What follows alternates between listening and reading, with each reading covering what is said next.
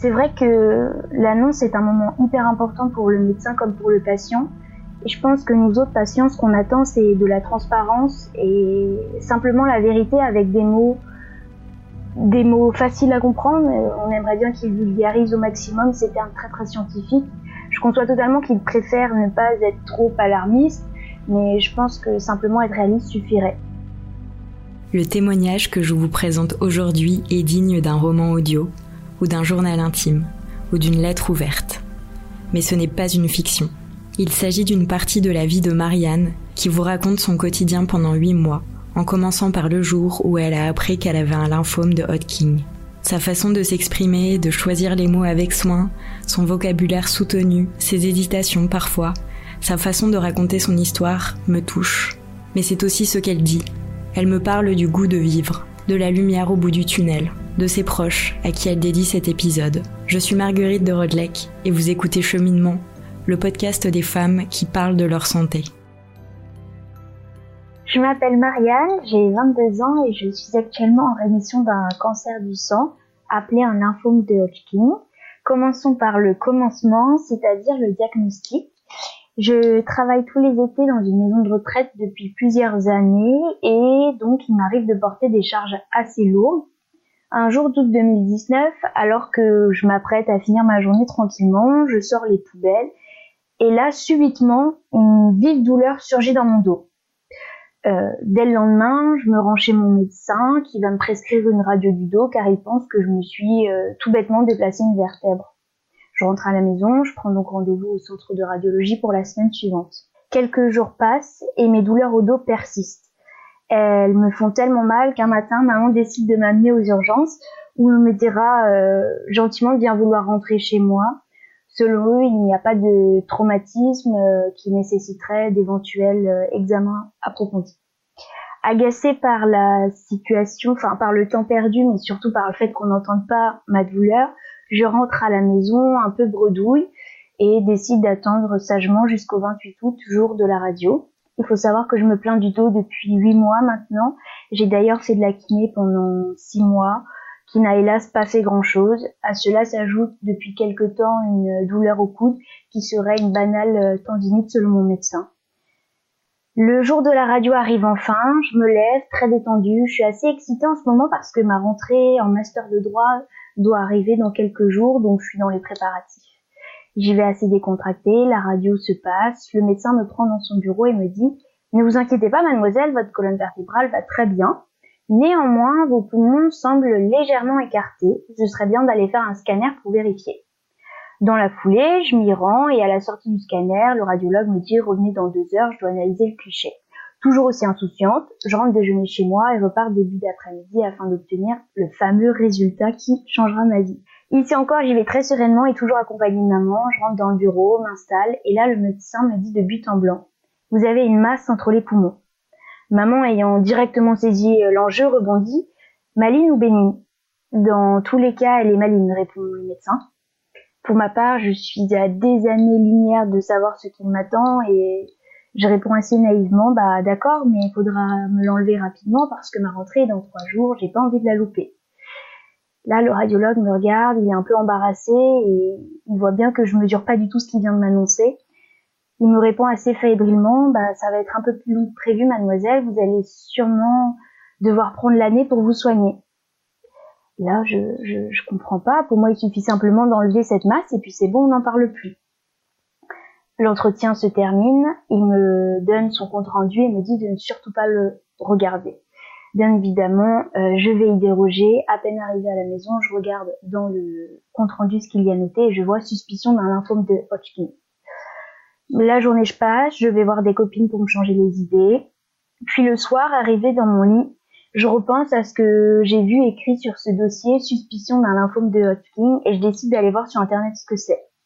Et là, je vais apprendre que cette masse est en réalité une tumeur et que cette tumeur est en réalité un cancer du sang. Je tombe de 14 étages, je n'y attendais pas, à 20 ans on se croit un peu invincible et on n'imagine pas qu'on peut avoir un cancer et encore plus on se dit que ça arrive aux autres.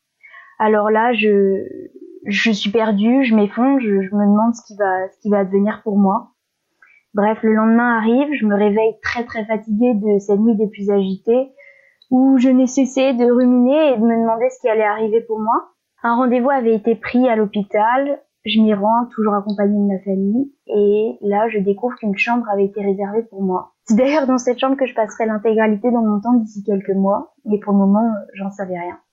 Je fais le tour, je regarde dans les placards, je joue avec des instruments de santé, bref, je fais un peu le clown pour cacher ma peur. Le chef de service arrive enfin, se présente et me demande pourquoi je suis là. Si seulement je le savais, moi aussi je me demande pourquoi je suis là.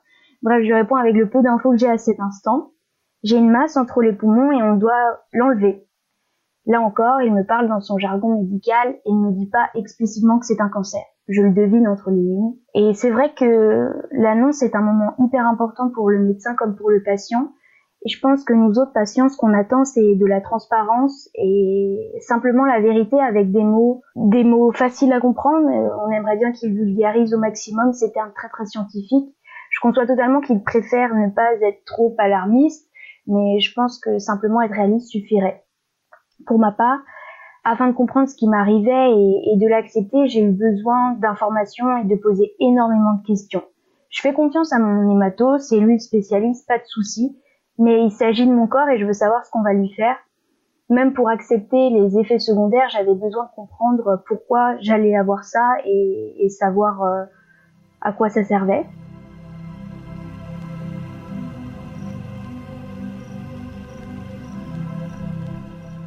Après ma rencontre avec mon hémato, qui me suivra tout au long de mon parcours de soins, j'enchaîne sur une consultation avec une infirmière spécialisée en annonce.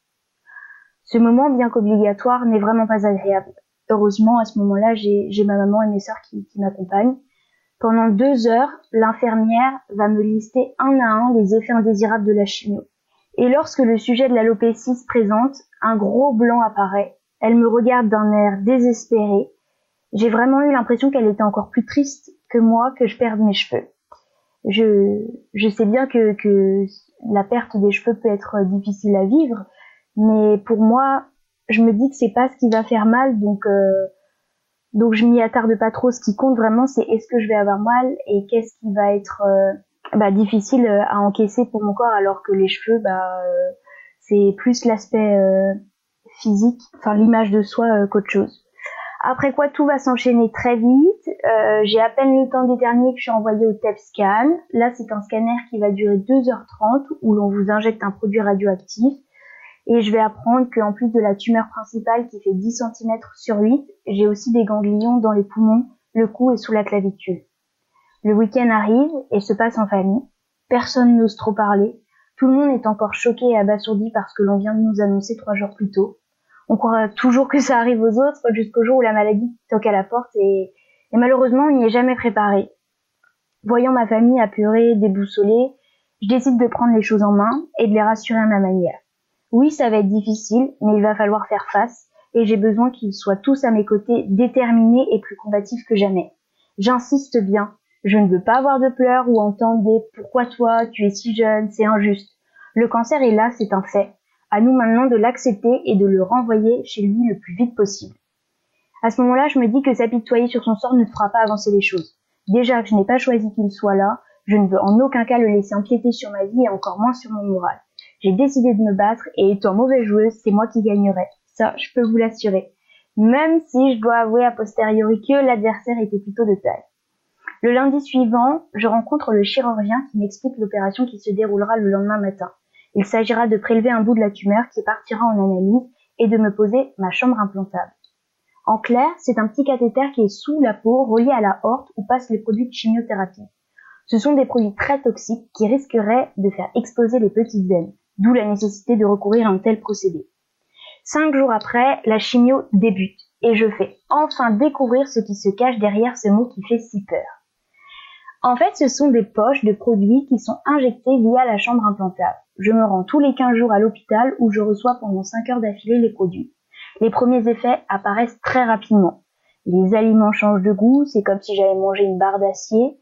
Ma peau s'assèche, des plaques rouges apparaissent, je suis constipée, mes cheveux tombent, je suis fatiguée, mes muscles me font très mal.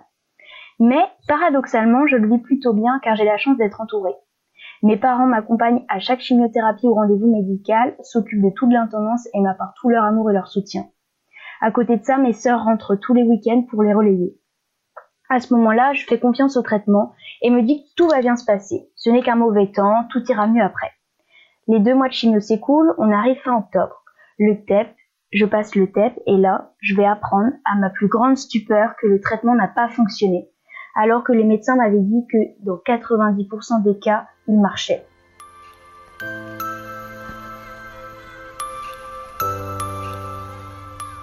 Là, j'accuse le coup, mais je reste très motivée parce que mon entourage fait bloc et je me dis qu'il faut garder espoir que l'on va trouver une autre solution. Vu que je suis dans une situation quelque peu particulière, les médecins décident d'interroger un spécialiste de mon cancer pour savoir quoi faire. Finalement, je repars pour deux mois de chimio, la plus forte des plus fortes, me dit-on, qui fonctionne dans 95% des cas. Et pour être sûr, je la reçois en dose renforcée. Et là, je peux vous dire que j'ai bien senti la différence. J'ai été hospitalisée un mois et demi sur les deux. Mon anniversaire et mon Noël en famille passeront.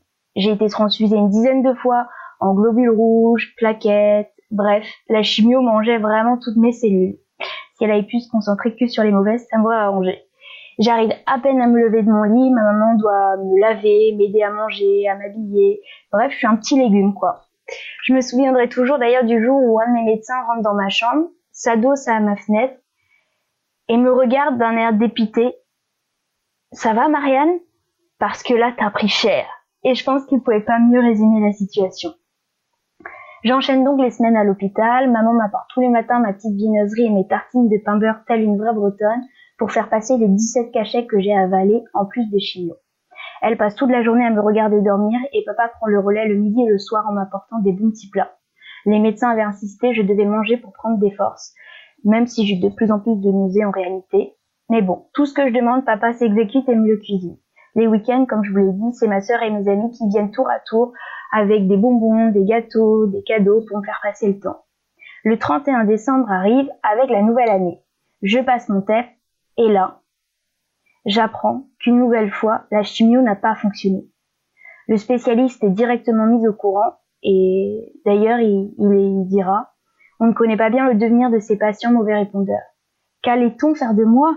Je, je suis encore plus effondrée, dévastée. Je me revois encore à la sortie de l'hôpital où mes médecins me disaient on se revoit pour les consultations de suivi. Là, j'ai un, sentiment de culpabilité qui arrive. Je me dis regarde tout ce que ta famille et tes amis font pour toi. Et toi, la seule chose que tu pourrais leur donner, c'est ta guérison, mais tu essuies échec sur échec. Je, je leur fais tant de peine, ça me, ça me bouleverse, je me sens coupable et je me demande si je vais vraiment réussir et j'avais tellement misé sur ce protocole que, que je suis encore plus perdue que jamais et je me demande si une issue favorable va être trouvée. «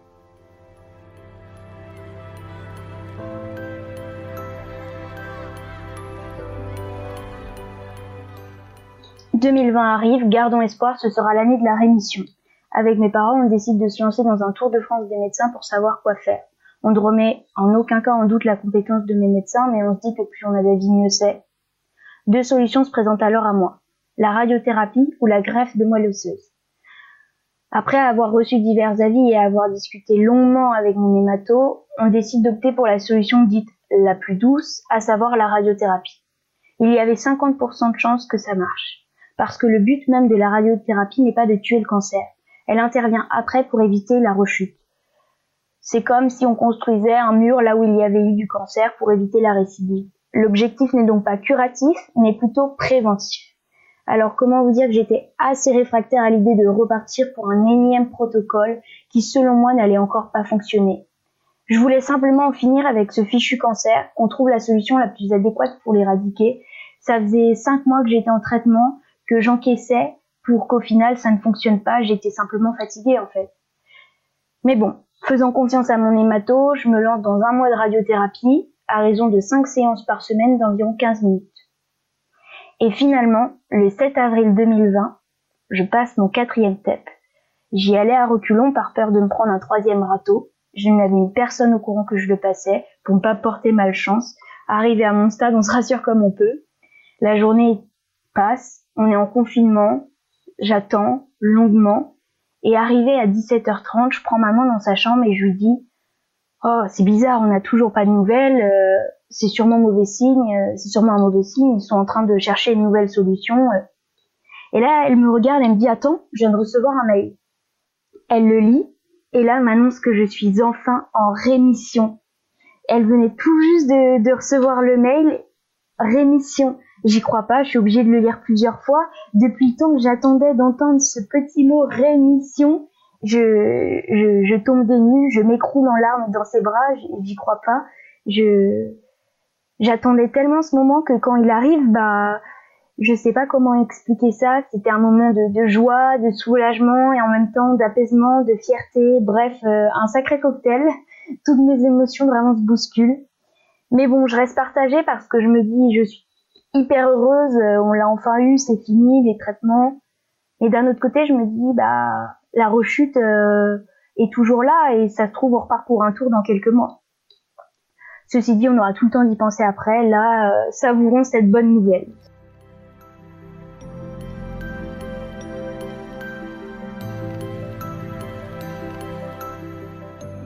Mes sœurs étant à la maison, elles, elles avaient pas suivi ma petite escapade du matin.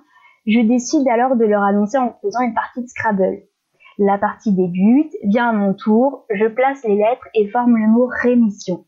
Mes sœurs à fond dans la partie me disent non non mais euh, arrête de tricher, euh, tu peux pas, euh, ça passe pas. Sauf que là maman leur dit mais regardez bien le mot les filles. Et là elles ont mis quelques instants à comprendre et, elles m'ont pris dans les bras et ça a été un beau moment. Je voulais vraiment le vivre en famille. C'était un moment entre nous, on avait besoin de d'abord le, le, vivre en famille et après j'ai décidé de, de l'annoncer euh, à mes amis et, euh, et à mes réseaux sociaux. Et là, j'ai reçu une vague d'amour immense de personnes que je connaissais bien, d'autres non. Et je m'y attendais pas, ça fait tellement chaud au cœur de se sentir soutenu et surtout après ces huit longs mois d'obstacles, j'étais j'étais submergée et, euh, et ravie. Et j'ai envie de dire fake it, I did it, ou plutôt oui, did it. C'est vrai qu'à travers ce, ce podcast, j'aimerais rendre euh, hommage, enfin j'aimerais remercier une nouvelle fois tous mes proches qui m'ont soutenu, mais de manière générale, j'aimerais bien rendre euh, hommage euh, aux proches et aux aidants qui accompagnent les malades, dont on n'entend pas souvent parler. Le combat contre la maladie est bien collectif et chacun y contribue à sa manière. Je ne suis pas la seule dans ce bateau, tout le monde est monté à bord avec moi, surtout ma famille je peux vraiment dire que mes parents et mes sœurs ont clairement mis leur vie de côté pendant un an pour se consacrer à ma, à ma guérison. Certes, je reçois les traitements, mais eux euh, m'accompagnent à tous les rendez-vous euh, médicaux et ils s'occupent de toute l'intendance. Tout au long de, de mon parcours de, de soins, j'ai décidé de totalement assumer ma maladie et de ne pas me cacher. Ce n'est pas une honte d'être malade, ça arrive et ça ne devrait pas faire peur aux gens. Certes, dans un premier temps, le cancer ne se voyait pas, mais à partir du moment où je me suis retrouvée chauve et que j'ai dû porter le foulard, le regard des gens a changé et parfois c'était un peu lourd. Je ne sais pas ce qu'il y a de pire entre les personnes qui vous regardent avec pitié ou celles qui vous regardent comme si vous étiez un singe aux os, sans relever les nombreuses messes basses pas si discrètes que ça. Il m'a donc fallu un temps d'adaptation et à la fin j'oubliais que j'étais chauve et croyais simplement que les gens se retournaient sur moi parce que j'étais belle. L'alopécie était tout simplement devenue ma normalité et c'est là qu'on se rend compte que la différence a encore du mal à être acceptée aujourd'hui. Heureusement pour moi, mes proches n'ont jamais posé un tel regard sur moi. C'était comme avant, rien n'avait changé. Ils ont gardé cette ligne de conduite tout au long du parcours de soins et ont réussi à rire de tout avec moi et à m'épauler.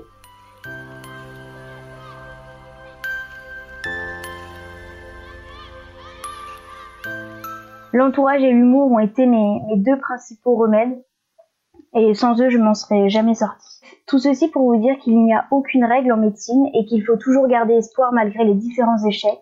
Il ne faut jamais abandonner. Tout problème a sa solution et comme j'aime si bien le dire, il y a toujours de la lumière au bout du tunnel.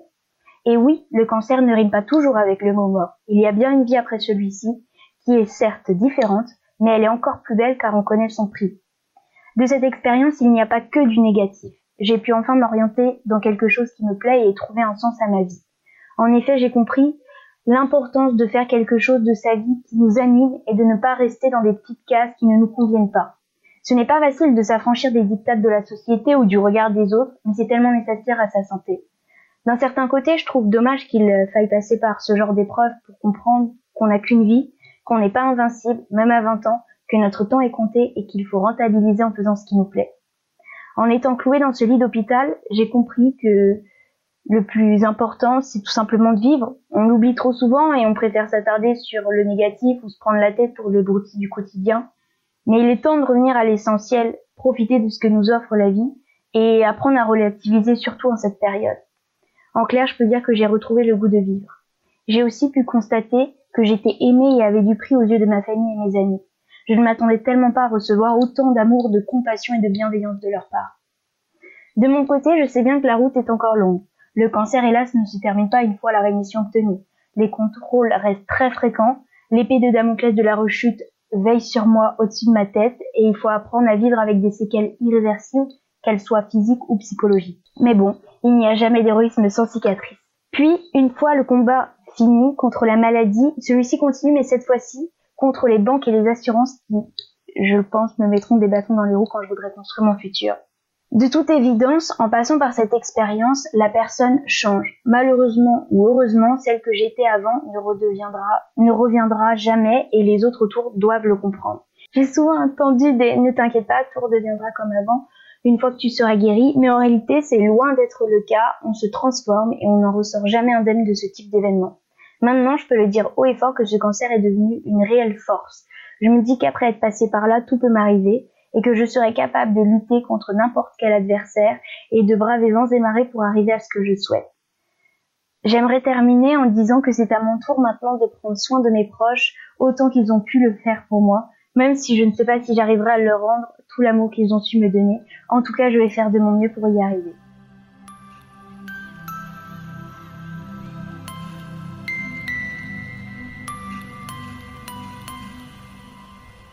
Vous venez d'écouter le nouvel épisode de Cheminement, le podcast qui donne une voix aux patientes. Merci à Marianne pour ses mots et son témoignage. Ce podcast est réalisé avec le soutien de SunApp, l'application communautaire d'échange entre personnes malades. Merci à Clément et son équipe pour leur confiance. Si le podcast vous plaît, que vous voulez y participer ou même nous soutenir, abonnez-vous sur toutes les plateformes d'écoute, suivez-nous sur les réseaux sociaux et contactez-nous.